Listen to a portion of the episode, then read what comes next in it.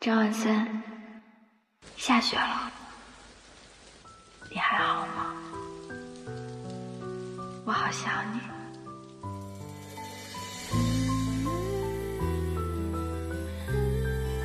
最后，我想说出那句一直没敢说出口的话。林北京，我喜欢你，星河流转，也一直喜欢。聊平时不敢聊的天，说一些丧心病狂的话。欢迎大家来到鬼马茶会。大家好，我是茶子。大家好，我是格子。哎呀，大家好久不见。对呀，我就是再一见面就是寒冷的冬天。嗯，大家就是茶友们，你们那边冷不冷啊？我们这边冷死了。我们这边不仅冷，还没有下雪，这是我最不能忍受的冬天。就是这种冬天，湖南这边真的是物理攻击，真的太冷了。就是对，里外都冷，就是坐在家里面都暖和不起来。而且我不知道为什么，我我以前就是呃，就是这种冬天的话，我的手是是不会冻僵的，就是还是可以行动自如，手还是热乎的。但是呢，我今年就是手很很容易。冰凉，然后冻僵，我都要买手套了。然后我就是有朋友安慰我说这是新冠后遗症，哎，就是很对很多人都会说是因为口罩的原因，然后他就是自己的身体素质确实变差了。有些人会很明显的感觉到。是的，有我我记得我还有个朋友，他以前冬天是穿短袖，外面穿个棉袄，他现在穿的就穿好几件毛衣，然后一个棉袄。哦，我们今天呢就录制的这一期呢，就是录的。一闪一闪亮星星，这一款意想不到的大爆剧。然后这一期呢，我们会放在那个跨年的时候播。就是我们想录这一期的初衷，就是这个一闪一闪亮星星的电影不是要在十二月三十号上映了嘛？然后呢，很多。呃，小姐妹呀，因为看这个一闪一闪亮星星这个电视剧的时候，其实呃挺久了。就是我我们就是回顾一下这个剧情，唤醒大家的记忆。就是大家也不用去刷那个什么剧啊，也不用刷故事梗概了，我们讲一些，你们可能就回忆起来了。然后呢，第二点就是，呃，这一期就是放在跨年嘛，我们就可以陪伴大家。大家如果不出去跨年的话，就是。在最后一个小时，你就把这个点开，然后呢，我们会在那里标注标注那个跨年的时间，因为我们最后会跟大家一起跨年啊，所以呢，我们会标注那个倒计时的那个地方。想找朋友跨年可以找我们，不对，直接拉到末尾，对，你就直接 拉到那个跨年倒计时，我们一起喊五秒倒计时，然后就迎接新的二零二四年。好了，现在仪式感是的，对，然后我们现在来到我们今天讲的主要的正题。题啊，就是一闪一闪亮星星。我们帮大家回顾一下这个电视剧啊，然后这个电视剧呢，其实主要一开头就是那个林北星嘛，女主角就是三十岁，她一直追求的那个男朋友展宇，就是他们要结婚了嘛，然后提了分手。然后呢，林北星为了挽回展宇，就去找了他们当时一起上学的时候的一些物品，他就找到自己以前用的旧手机，哦，发现那个他就以那个校园为主题嘛，因为他们他主要是。追随展宇在校园时期很多，他和展宇是初中同学，然后初中到高中对一直都是同学。他一直以为是展宇救了自己嘛，然后呢，他就一直追随着展宇。后面他们来到学校的时候呢，他就去坐在那个台阶上嘛，就是他那个，就是他那个打开旧手机的时候，他发现那个旧手机在自动删除短信。那个时候就是林美信的第一次被动穿越，然后呢，他就去跟。张万森见面了之后，张万森给他第三，他是这样子的，他一开始第一次穿越的契机就是说清楚一点，就是他他想要挽回这个展宇，展宇说要跟他分手了，跟他对他已经没有兴趣了。他说要不我们明天最后他就约了他最后一次去他们高中校园去见面，然后互互相穿上对方的就是以前的那种高中校服，然后。背着书包，然后去充当这么一个 高中生，去那个学校里面去见面。然后他同时拿上他那个旧手机嘛，然后在那个地方的时候，就就遇上了你刚刚说的那个手机，它自动删除了还是什么？他就自动删删除了短信。那个第一次他是那个系统故障，对，他就直接就是穿着他那个，直接就是穿穿回他那个高中了。对对，直接就穿回高中了。然后那个时候的剧情好像是第二天就要高考了，就是过几天就不不不不不不，哦，正在高考。第一次是正在高考，就他趴在不是他第一次穿越的时候，他那天不是高考，是他在那个楼梯上面坐着，然后那个系统自动删除了那个他的短信之后，他就坐在那个地方然后就穿到以前的那个时空了嘛。然后当时林美心好像是呃，当时下雨了，然后那个张万森就给林美心递递伞，然后他就，但是林美心当时就没有张万森这个人的概念嘛，然后他就看到了那个展宇，就是在楼梯一擦肩而过，看到那个展宇，他去追展宇，就说我就知道你一定会来。然后展宇就给他放了狠话，说你不要再跟着我了，你天天跟着我干嘛？然后呢，呃，林美心就去坐车嘛，坐车坐在车上，突然阳光那个明媚了，就是他坐在那个车上的时候，林美心又穿越到了他的现实生活。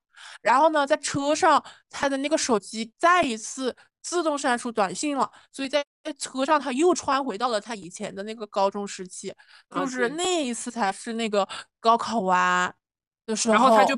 借伞给他，他就下公交的时候，外面还在下雨。那个时候其实他还在穿越的那个呃剧情当中，然后他就拿着他的伞就回去了。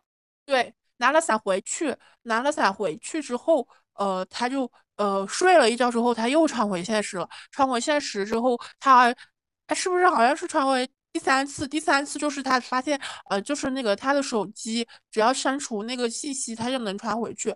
然后他就删除了信息，删除了信息。之后他就是穿到了高考的前前一天，对，然后他就可能是前几天嘛，就这样子一个时间线。对，然后穿穿回去之后，他就发现他要参加高考了。然后呢，他在每每次那一次我印象很深，我都为他着急，他就趴在那里睡觉，他啥也不会写，果然还卷，对，果然。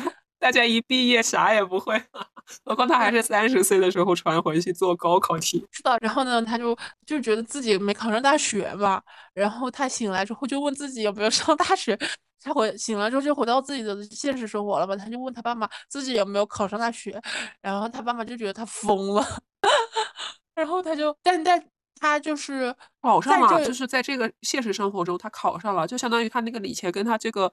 现实生活当中没有什么交集，然后剧情从那个时候就隐隐有一点点交代说可能就是平行世界，因为那个时间那那意思他没有交卷嘛，啊不他没有写题目嘛，他交的是白卷，但是他又传回来的时候，发现他他妈妈跟他说他是上过大学的，然后他就是电视剧是以这什么样的提示呢？就是以一个播新闻的提示提示我们说是可能是平行时空，然后也给了女主的提示说。呃，知道这个是平行时空，所以他就后面又删除短信嘛，然后就来到了呃，就是占这个剧里面大部头的时间，就是他穿越到了高三开学之前，呃，高三开学第一天，然后就穿越到了他找那个张万森跳兔子舞的那一天，因为在前两次穿越的时候，他就发现，呃，只要张万森跳那个灯塔，他就穿回来了，呃，然后他就在。这一次穿越的时候，他就要保护赵万森，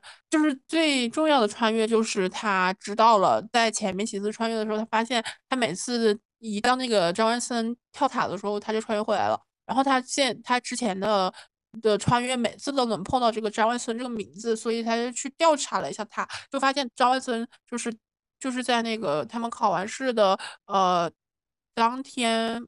就去跳塔了嘛，然后他就保护他，张万森不跳塔，他就不会被穿越回来。然后他就一穿就穿到了张万森高三开学的那一天，就是离呃高考还有一个学期。他最主要的是穿越到了高三跳兔子舞那个地方。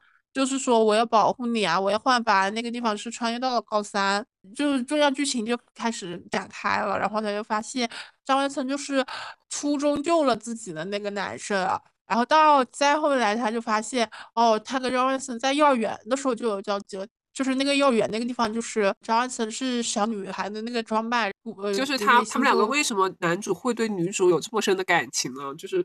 这里面就是说，呃，他们第一次相遇的时候是在男女主的幼儿园时期，他们在幼儿园。看看真正的学霸，幼儿园就有梦想了。我们幼儿园在干嘛？我们我跟你讲，我当时在幼儿园的时候，天天就想着怎么把那个饭给搞没。我幼儿园就是不爱吃饭，你知道吗？就天天围着那个甜品吃，我自己吃一份不够，我还要要一份放学给我阿姨吃，你知道吗？我小时候有这么夸张？我其实我现在都有记忆。我小时候幼儿园打饭的时候不是打一盆吗？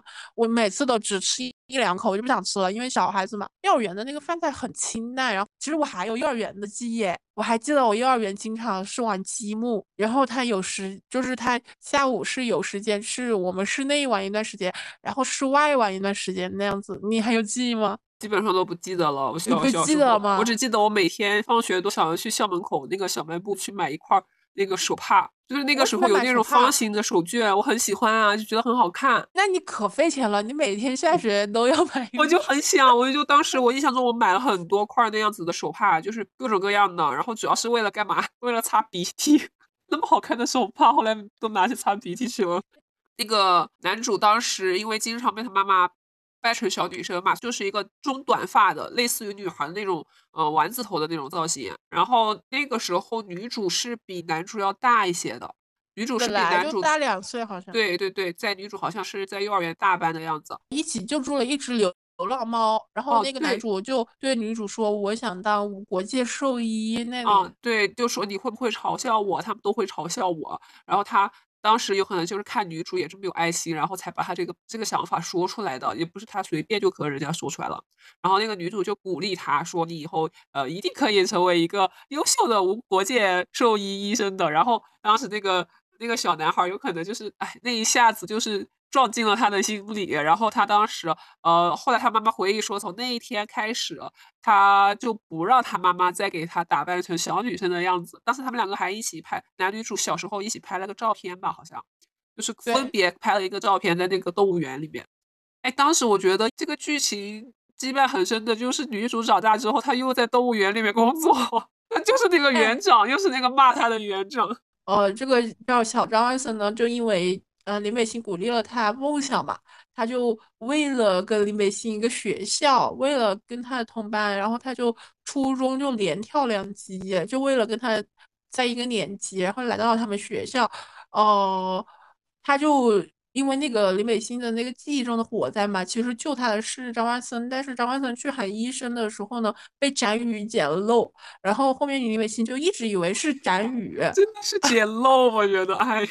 然后就一直以为是展宇，然后就跟着他屁股跑。这个就是现实生活的这一条线，就林北星一直以为是展宇救了他，呃，然后就一直追求展宇嘛。其实是林呃是张万森救了他。对，然后他后来就一直从初中跟着展宇，然后高中跟着展宇，后来就在一起了嘛，长达了八年的一个恋爱，最后还是就是我觉得男二就是男二就是贱的慌，真的看后面的剧情就觉得这个男二纯纯的。我觉得男二，其实我觉得这个剧本嘛，他好在就写写那个穿越线和男女主写的特别好。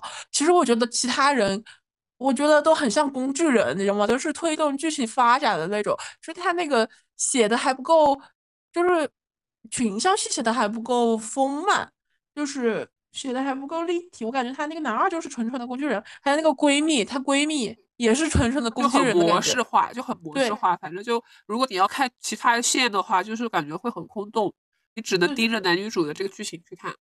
对，然后他就是后面林美琪就发现了吧，就是呃初中救自己的也是张万森，然后他就发现自己一直爱错人了。然后他最重要的一点就是不能让那个张万森跳塔嘛，啊，然后他发现就是导致张万森跳塔的不是那个混混麦子，然后。呃，他发现那个麦子人其实也不错，就是傻愣傻愣的。后面跟张万森成为了朋友嘛。他发现那个张万森跳塔的原因是因为他的亲哥哥，真的是，真的是坑坑坑妹的哥，真的的。我当时看他把那个女主前前期会以为是麦子，一直以为麦子是最后的凶手嘛。然后中间有一场打戏，麦子和人家打架，就混混嘛打架，他就打了个电话，把人家全部都 直接送进去了。我当时看到那里的时候，其实我觉得，哎，麦子真惨的，就是很惨。但是又觉得这个情节还就是还是合理的，毕竟这种现在这样打也是不是女主举报，也是其他人举报，就迟早有一天会出事的。这是他成长必上的一节课。哦，后面就让他去参军去了，呃，就是第一次穿越最后面就是对，后面就是他第一次劝参军是男主劝的，然后第二次劝参军是林北星劝的，就是女主劝的。后面那个是在那个现实生活当中，他后来不是去找他嘛？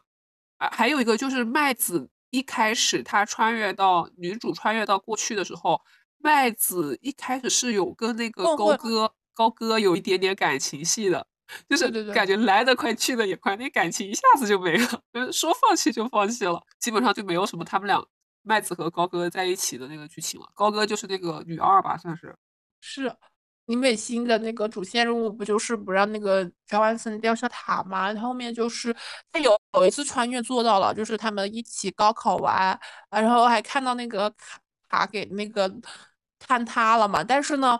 但是呢，还是被雷哥追杀啊！然后他们去了一个高楼的天台上面，张万森就把那个林北星藏在那个小茅山，那里真的好感动啊！然后张万森跳跳在那个楼的时候，就对林北星说：“我喜欢你。”然后他就穿回来了嘛。当时呢，就是有两个因素，他穿回来，就是一个就是说了我喜欢你，一个就是他跳下楼了嘛，就是被推下那个高楼了。然后当时林北星还是以为是。他的张万森跳下了那个楼，所以他穿回来，他就还是以为他没有救下张万森。哎，我觉得只有这个时空的张万森才是真正死了，其他跳下塔的说不定都昏迷了。因为你想那个高楼，那肯定就是必死无疑了。跳下塔，我觉得还是有生还的可能，因为对下面是呀海。总要死一次。我跟你讲，他这个他这个就是如果是这样子的话，那有好多个平行空间。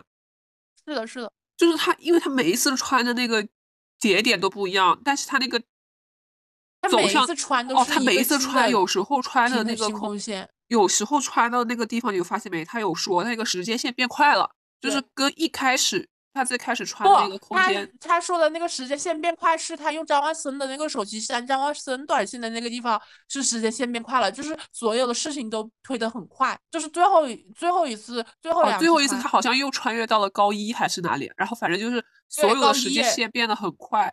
对对对，就是用张万森手删张万森手机那个呃信息传的。然后他为什么能拿到张万森的手机，就是因为他在最后一次穿回来之后，那个张万森跳楼了嘛，跳楼之后他就穿越回来。那一次就是他无论怎么删自己短信，他都回不回回不了之回不了高中的时期了。然后他就呃就去找现实生活中张万森的相关的消息，然后就找到了那个去他的麦子老家，去他的那个以前的房子，但是发现卖掉了，就是看到了，正好碰到了麦子，找到了麦子，然后又看到了高哥，然后就进行了一番的，就是剧情回忆，反正跟他们说了他以前的一些张万森以前的对他的一些但是他找麦子和高哥的时候，他们两个都提供了一个非常重要的信息点，就是说后面是再也没看到张万森了啊、就是他们更倾向于说的那个表达意思，就是说是失踪，或者是没有看到张万森，就是没有明确说出张万森已经死了，就没有这个点，只是表达出后面没有见过张万森，这是最重要的一个信息点。然后他找到麦子的时候，麦子就给了那个林北星张万森的手机，然后林北星发现张万森手机上面有两条发给自己的信息啊、有一条是我喜欢你的表白信息，然后他就就删掉那个信息之后，他就发现他穿越到了高一的一个下雨天，然后呢，那个时候呢，就是呃也是下雨天，那个时候就是张万森在高一的时候用手机编辑了一句我喜欢你嘛，然后他当时拿张万森。的手机删第一条信息的时候，他看到张万森的时候，那个情感是超级丰沛的，因为他们已经经历了他之前经历了那么多次拯救张万森的那种穿越嘛，所以他就是真的很爱很爱。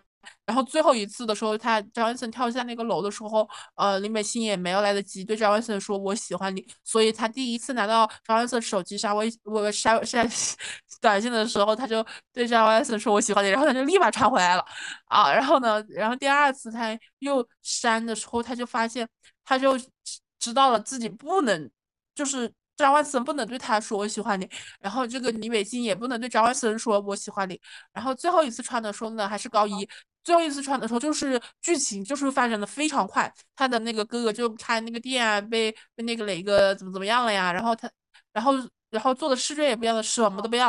对然后 女主大义灭亲，就是当时她想要就是赶紧解决掉这个他哥这个定时炸弹嘛，然后就去举报他哥，就先是让他哥不借款，然后但是没办法呀，他哥不听他的呀，就还是问那个雷哥借了贷款，然后借了高利贷，然后吧他就去，最后好像是他举报了他哥哥，然后他哥哥也清醒过来，发现啊确实是那个雷哥他是借了高利贷的，然后雷哥就很愤怒，雷哥依旧很愤怒，然后他就是把那个女主啊，就是就追女主，男主又是追到了那个呃塔上面，最后还是这个地方，就是那个灯塔上面，追到灯塔上面之后，男主就掉下去了，就还是这样子的剧情啊？没有吧？最后一个，最后最后一次是我记得最后一次不是他没掉下去，最后一次是他林北星跟赵万森。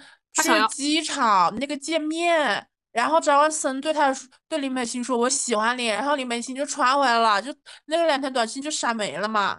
最后一次没有跳塔，最后一次是什么？就是说最后一次没有跳塔，因为最后一次穿越嘛，他就是女主奔着什么心态去的？他是奔着不能够让男主再喜欢他的那个心态去的，就一直对他很疏离、很冷漠。但是呢，女主又把自己的但是他写了日记，对一番心思都写在这个日记上面。然后最后要结束的时候，呃，就男主确实一开始有误会他了嘛，就是说觉得这个女主怎么对我这么的疏离冷漠。就是，但是呢，后来他又捡到了他的日记本，然后就知道了他所有的那种心路历程，知道女主所有的心路历程。然后男主也假装不知道。然后最后他们两个就是这一次穿越的结局，就是男主最后还是出国了，就是高中之后就出国了。然后他们在机场的时候，就是你刚刚说的，呃，没有，他是在出国的时候，在那个登机的时候，对，在登机，男主回头跟那个女主说：“我喜欢你。”就这样。所以，然后那个女主就又传回来了，看到那个女主写放写日记的时候，那个书签嘛，夹的书签，然后呢，那个书签就是放在那个张阿森的那个抽屉里面，然后他发。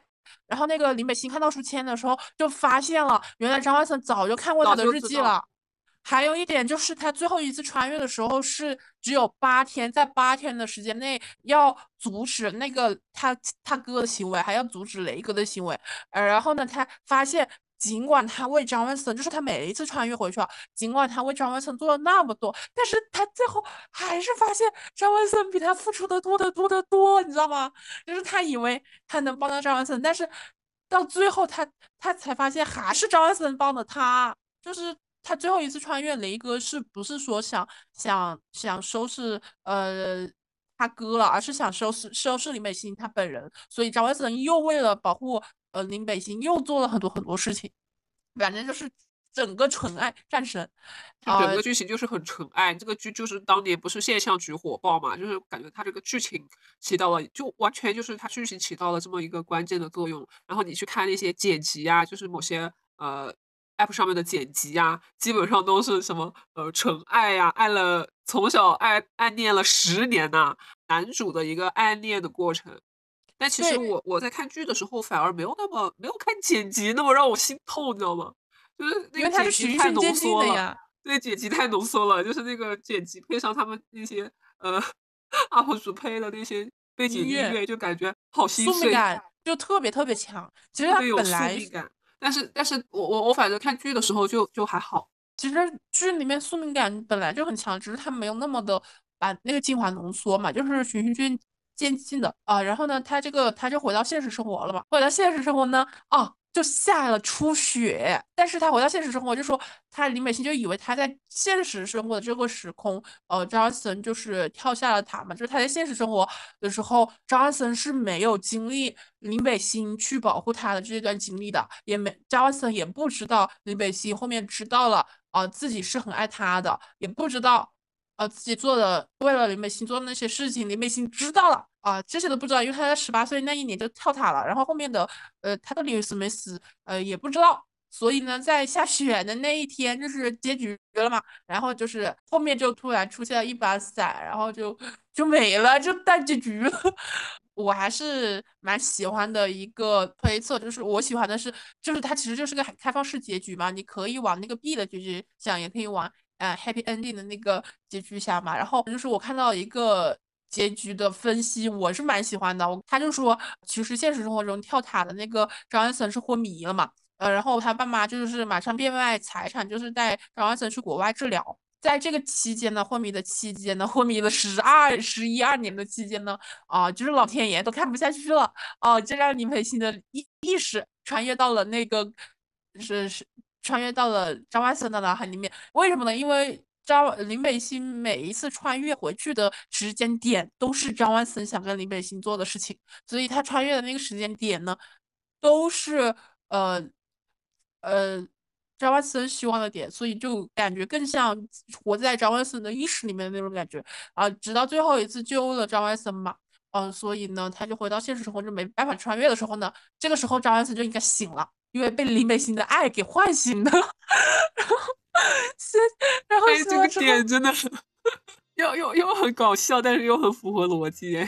对呀，我觉得这个很符合逻辑的一个结局解释啊。然后他就从呃国外就回来找林美心，然后就出血了吧。然后这是一个结局的猜测啊，happy ending 的。然后第二个结局的 happy ending 的就是还就是是剧中说的那个平行时空啊，就是在现实生活中呃。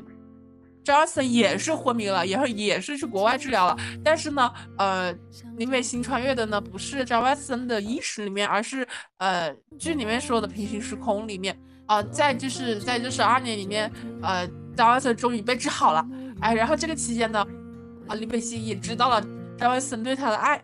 啊，然后在这个时间节点上面呢，他们遇上了出血啊，然后他们就结局了，就是这个结局。但是我更倾向第一个，第一个我觉得情感会更丰沛一点，然后想象的那种情感厚度也会更扎实一些。第二个的话就感觉是，嗯，各干各的感觉，你知道吗？就是那种感觉，就就没有什么关联，是吧？第二个就是更更那个了，就更纯爱了。又昏迷了十几年，刚醒来，哎，我又马上出现在了女主的身边，这是什么样子一段感情啊？我当时看了那个剪辑啊，剪辑的是说啊，标题就是什么暗暗恋了他十年嘛。我当时在想，看完之后在想，一边很伤心，一边想，这到底是一个什么样子的一个感情能够就是暗恋了十年，从幼儿园到高中的这一段这么长的一个感情，朋友们，现实生活当中多吗？应该没有，我觉得是他这种只会出现在电视剧，而且我觉得林北星对于张万森来说就是一束光，因为他家里面虽然很开放啊，很。随着他呀，但是因为他爸爸妈工作很忙，根本就没有时间管他，也没有时间关注他，啊，就是林美心后面出每次穿越回去就很照顾张万森那种嘛，就张万森就更觉得林美心是他人生的一道光。哎，其实我对这个剧里面有些点，我是还是觉得这是令我难忘的。最令我难忘的是有一个场景，就是林美心撕那个张万森的呃出国留学申请嘛，啊，他撕完那个纸之后呢，他。唯独没有撕张万森的那个那个寸照，这让我很心心动。就是说，林北星爱张万森爱到连他的照片他都不不舍得撕，还要很好的保留下来啊。然后我还有一个非常呃觉得很难忘的点，就是无论林北星穿越了多少次想去救和保护张万森，想对他付出更多的爱，但是到头来发现。还是张万森对林北星的爱永远超过了，呃，付出的牺牲的东西永远超过了林北星对张万森的这种付出，这种让我更加感动。因为为什么呢？因为现实生活中我没有看到过。我觉得这个剧情确实就是很大一部分原因啊，就是它能够大火一个剧情。的一个主线嘛，还有一个就是整体的节奏还是掌控的比较好的，就是他不墨迹。对，尤其是男女主之间，包括其他主线之间，他们双方有什么问题的时候，可可以很快的，就是当面得到解决。对，里面的角色都有嘴，你知道吗？都懂得问，然后都懂得去把这个事情给说开，不会磨磨唧唧、磨磨唧唧老半天了，然后一直在纠结一个很小的问题，不会被旁边的一些事情所过多的影响到。是的，而且我觉得除了林北信和张万森演的特别好之外，我还特别喜欢那个麦子那个角色。其实麦子那个角色，我觉得演员他本身处理的还行。就是你想啊，他又是跟李北信、张万森他们都一样大，但是他他就只能干修理工的活嘛，他也没有办法读书了。然后呢，他还帮助张万森和李北信嘛。我觉得这个演员演的还可以，但是当时我其实蛮看好他的，我一直以为他后续会有一些。呃，资源上来，因为他的脸呀，呃，身材呀，包括他的，他又好像他又是科班出身的，其实我我以为他会有一些后续的资源都上来，但是后面一直没有看到他的 有什么作品上来。我觉得他的他他他他长的脸很适合演电影，哎，就很很硬汉。而且我觉得这个剧本很好的一点就是它穿越线的逻辑写的还蛮清晰的。其实它这个剧本的话还是有蛮多 bug 的，比如说那个林北星就是带着那个他们班去换班级，我觉得很降智。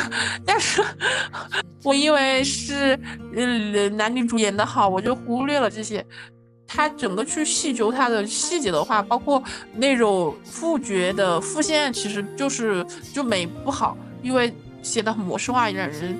因为当时评级这个剧就不是个 A 级吧，好像是 B 级 S C 级的剧本，但是因为这个穿越线和男女主演的特别好，呃，它的数据呃级是 A 级剧本的那个数据的效果了，A 级还是 A 级啊？反正当时让那个爱奇艺赚的盆满钵满。还是很厉害的这个剧，而且我觉得张万四就是给我一点就是什么呢？他爱的非常有能量，你知道吗？他又是那种默默爱，然后默默为女生着想，然后又不不奢求让女生知道的那种，他在成全女生的爱，就是他不管这个女生爱张万森还是爱贾宇，他都想让这个女生幸福。这就是我觉得这就是真正的爱情，就是那个爱爱情就是。特别很有格局，很有格局的爱，很大气。对，就是你，你就是真正的爱情，就是你成全你爱的人去爱别人。如果他不爱你的话，你能。你能去成全他爱别人，你还为他做出更多的牺牲，这种就是真正的爱，就是跟我喜欢的另一个角色很像，就是那个长江寺的相柳。我觉得他那么那么吸引我的点，就是他真的就是这两个角色都是为了呃自己爱的人，他可以牺牲自己啊。虽然，但是我觉得现实生活中你不要这样做，因为对自己不好啊。但是看剧的话，你很理智哦。因为人生嘛，自己快乐是第一要务，你不能说为了一段爱情去牺牲掉自我哦。不过他们牺牲自我也是快乐的，我相信他们牺牲掉自我也是快乐。但是现实生活中不要，现实生活中还是以第一呃自我快乐呃自我舒服为第一要务啊，其他的还是次要。先找到完整的自己。这个剧情里面也有说呀，女主后来和那个就是女主后来穿越回去，不是性格变了嘛？然后那个男二呀，当时但是男二呀又是属于当时还是一个很中二的年纪，就觉得哎为什么女主突然一下不喜欢我了呀？然后他就是借的慌，然后突然一下他就慢慢的又喜欢上女主了，后来就一直在追她，然后最后那个女主跟他说了很多遍之后，最后毕业了嘛，就跟他谈有一次谈心，就说呃女主就有说以前的我喜欢你喜欢的就是丢失掉了自我，就是当你就是他说。爱一个人之前，首先得要找到自己。是的，而且我觉得，幸亏这个剧里面他是在不同的时空的展。要是在同一个时空，我真的觉得那个男的，哎，迟来的深情比草贱。但是他这个又是不同的时空吧，所以我觉得他是那个男二也不见得多喜欢他。对，我觉得是胜负欲，一个是不习惯了，一个是不习惯了。你想以前那么那么长的时间追随着他。人一旦养成了一个习惯，其实是很可怕的。他就是不习惯了，不习惯，然后他就是女主嘛，就是再加上女主的性格就是更加独立了，或者什么，就是反正总会有一些超越年龄的一些成熟感，有有些什么东西吸引着当时还处于青春期的男二。反正就是好几个原因，我觉得。最根本的原因并不是男二就是有多么的喜欢他，然后才一直就是。哎，你让我想起了一个点，你看那个电视的时候，你有没有注意到？就是呃，贾雨就盘着那个李梅心嘛，然后后面李梅心去找那个张万森去，呃，去补习，贾雨也来了。呃，张万森在期间那就很绿茶，但是这个绿茶呢让我们很喜欢，就是骑单一个骑单车的时候不小心 摔了，然后其实张万森。他还没骑上去没事嘛？对，还没。呃，张万森其实没事，然后就呃，为了让林伟星关注自己，他就说啊，他摔倒了，然后林伟星就怪翟宇，那个地方真的太绿茶，太可爱了。翟宇好惨，那个时候我觉得他蛮惨。而且我不知道为什么当时这个剧其实应该就是一个小破剧嘛，但是后面他们两个在那个林北星家里面其实有接吻，那个剧情。呃，然后后面的台词有有改，其实有些台词就是说，呃，你不是喜欢赵安森什么的，后面就变成了呃别的，你知道吗？就不是那种很直白的口型是吗？嗯，我是，呃，当时反正看这个剧，我就只是主要看他们两个人。是的，然后呢，然后然后其他的剧情就感觉很，确实有一点点就是怪怪的。其实它这个剧情，你要说它整体的那个，其实不太行。它主要最出彩的是那个穿越线和男女主，所以我很期待，呃，十二月三十号他们那个电影，他们那个电影好像是男的穿越了，就是电影好像是在一起了。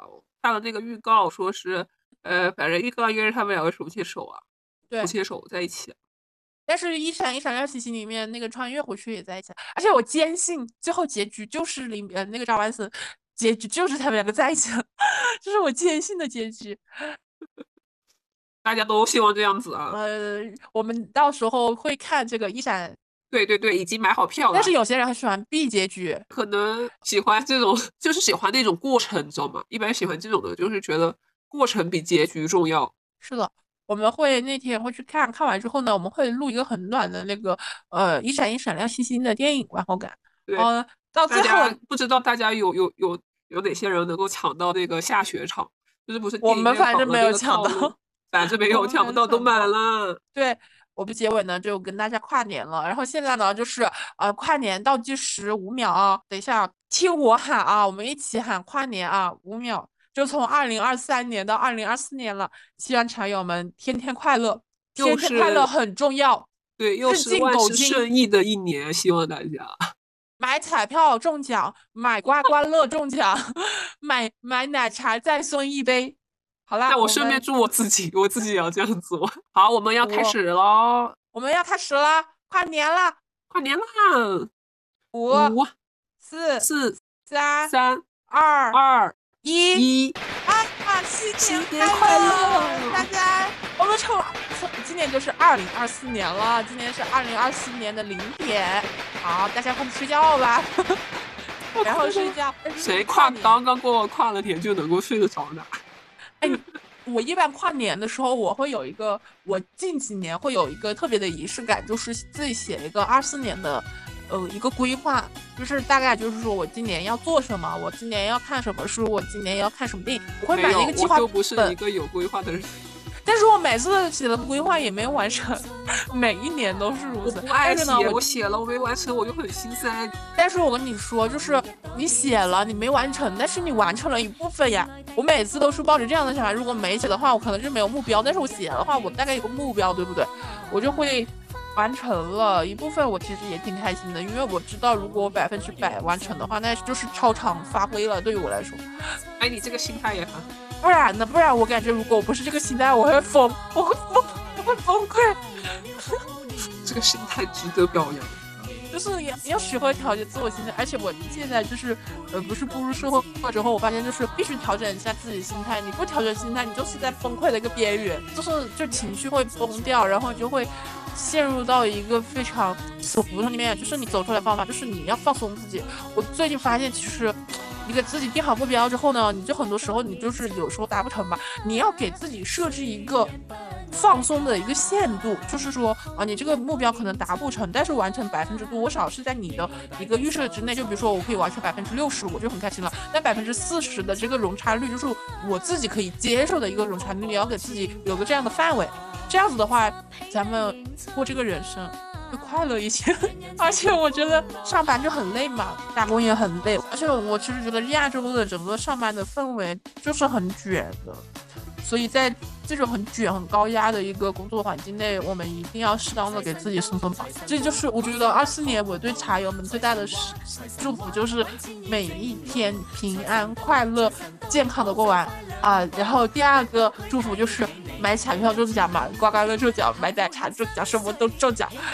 好啦，我们这一期就到这里结束啦，跨年我们也结束了，期待我们下一期吧。我们下一期是要到过年之后了哟。是的，基本上要到过年之后了。那我们就提前祝大家龙年快乐吧。好了，好了，今天的节目就到这里了啊，久违的一次，咱们又一起来唠唠嗑。我们我们下一期再见，拜拜。对对对，拜拜。财神到，财神到，好心得好报。财神话，财神话，揾钱易正路。财神到，财神到，好走快两步。啦啦啦，啦啦啦，啦啦啦啦啦，啦啦啦，啦啦啦，啦啦啦啦啦。财神到，财神到，好走快两步。得到佢睇起你，你有前途。何所有冤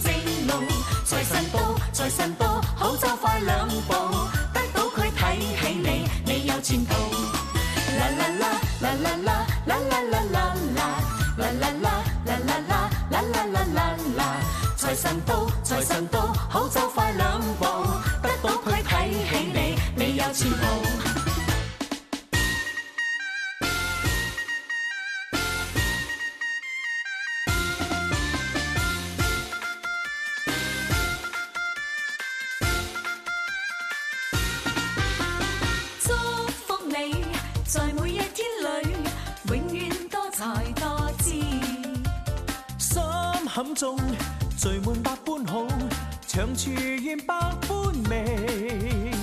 祝福你在你一生里永远充满欢喜。好开心共你好知己时时意消